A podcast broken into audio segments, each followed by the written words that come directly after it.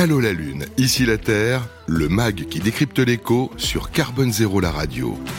Ensemble pour une transition urbaine low-tech, émission spéciale en direct du CIPCA, en partenariat avec SNCF Immobilier, GRDF, Groupama Immobilier et BNP Paribas Real Estate. Coup de projecteur donc avec euh, Catherine Papillon, directrice euh, développement durable RSE chez BNP Paribas Real Estate, qui est donc un des acteurs hein, de ce manifeste dont on parle depuis le début de l'émission Ensemble pour une transition urbaine low-tech. Alors pourquoi ce manifeste? Je, Les uns et les autres ont commencé à en dire un peu plus, mais c'est bien que vous le précisiez. en, fait, en fait, on est tous convaincus que face, au, je viens de le dire, à la raréfaction des ressources naturelles et aux enjeux de notre changement climatique, c'est important euh, de remettre en question nos modèles, du tout technologique, euh, qui est très énergivore, on le sait, euh, dans la manière qu'on a de construire et d'opérer la ville. Alors, attention, il ne s'agit pas d'un refus de la technologie et de revenir en arrière, mais c'est plutôt de remettre à sa juste place euh, et de questionner toutes nos pratiques et dans nos différents métiers, d'en imaginer de nouvelles, de bien les penser, de les mesurer et puis euh, de tenir compte systématiquement de leur impact environnemental, économique et social. Voilà, c'est ce à quoi on travaille dans le collectif. Et comme je l'ai dit aussi, euh, pour réussir ce changement à grande échelle, tous les efforts individuels, aussi louables qu'ils soient, ne suffiront pas. Donc c'est collectivement qu'on doit le faire et c'est justement l'objectif de, ce manifeste qui appelle tous les acteurs de la fabrique de la ville à agir ensemble pour une transition urbaine low-tech. Alors, les acteurs de la ville, là, il y en a quatre autour de la table. Vous n'êtes pas tout seul hein, dans, cette aventure-là aussi. Il y en a d'autres. Non, non, non. déjà, quatre, c'est pas mal, mais vous êtes plus nombreux que ça. On, est plus nombreux que ça. on avait autour de la table euh, nos amis de, de, GR, de, pardon, de Grand Paris Aménagement, je fait là aujourd'hui, euh, qui n'ont pas pu venir avec nous aujourd'hui. Euh, mais en fait, le manifeste s'adresse à, à, à, toutes les institutions, les grands groupes, les PME, les start-up, les architectes, les associations, les citoyens. voilà.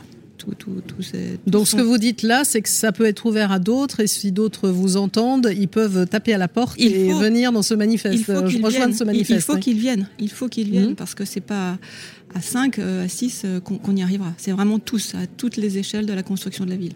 Et alors, comment ça s'est passé? Il y a eu des, groupes de travail, c'est ça? Alors, tout ça, comme vous euh, dites, c'est très pragmatique, hein, c'est ça cette Oui, très, très pragmatique. On a essayé d'imaginer euh, des solutions. Alors déjà, on s'est mis d'accord pour avoir, savoir quelle était la vision qu'on avait. Donc, c'était une vision d'aller sur de l'opérationnel, du concret, tout en tenant compte du long terme.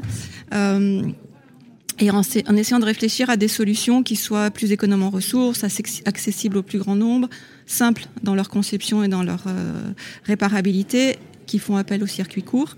En gros, c'était de se dire comment je fais pour, comment on fait collectivement pour faire mieux avec mmh. moins. Et c'était beaucoup, beaucoup de bon sens. Donc, on a eu des ateliers de réflexion. Ça, ça a réuni plus, je crois, de plus de 400 collaborateurs de nos différentes entreprises où on a décortiqué euh, des solutions low-tech. On a regardé celles euh, euh, qu'on pouvait réutiliser ou, ou, adapter pour les adapter à nos métiers, à nos pratiques. Et puis on a pour partager au plus grand nombre et pas seulement à nos cinq entreprises toutes nos réflexions, toutes ces solutions. On a, publié un, ouvrage qui est accessible gratuitement en ligne, qui reprend notre mode de travail, nos réflexions et surtout qui euh, met en avant 10 euh, solutions low-tech euh, qui pourraient être rapidement duplicables.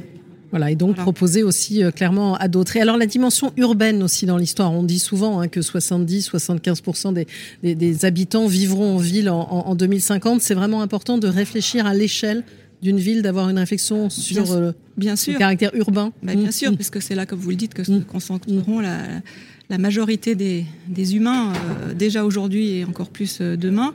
Donc il faut, euh, pour que, construire cette ville durable, vivable, désirable, il faut qu'on travaille à l'échelle du quartier et de la ville et pas uniquement cloisonner immeuble par immeuble. Donc là, j'allais dire, c'est une première étape. Ça va pas s'arrêter là, Catherine Papillon. Je pense qu'il y a d'autres perspectives d'avenir. Il y a d'autres perspectives. On, va aller plus loin, mais je crois que Charlotte Vous voulez en parler Charlotte, nous, Charlotte nous le dira, oui, peut-être un peu, un peu plus dans, dans, l'avancée de, Pardon, cette. Non, non, mais pas de souci.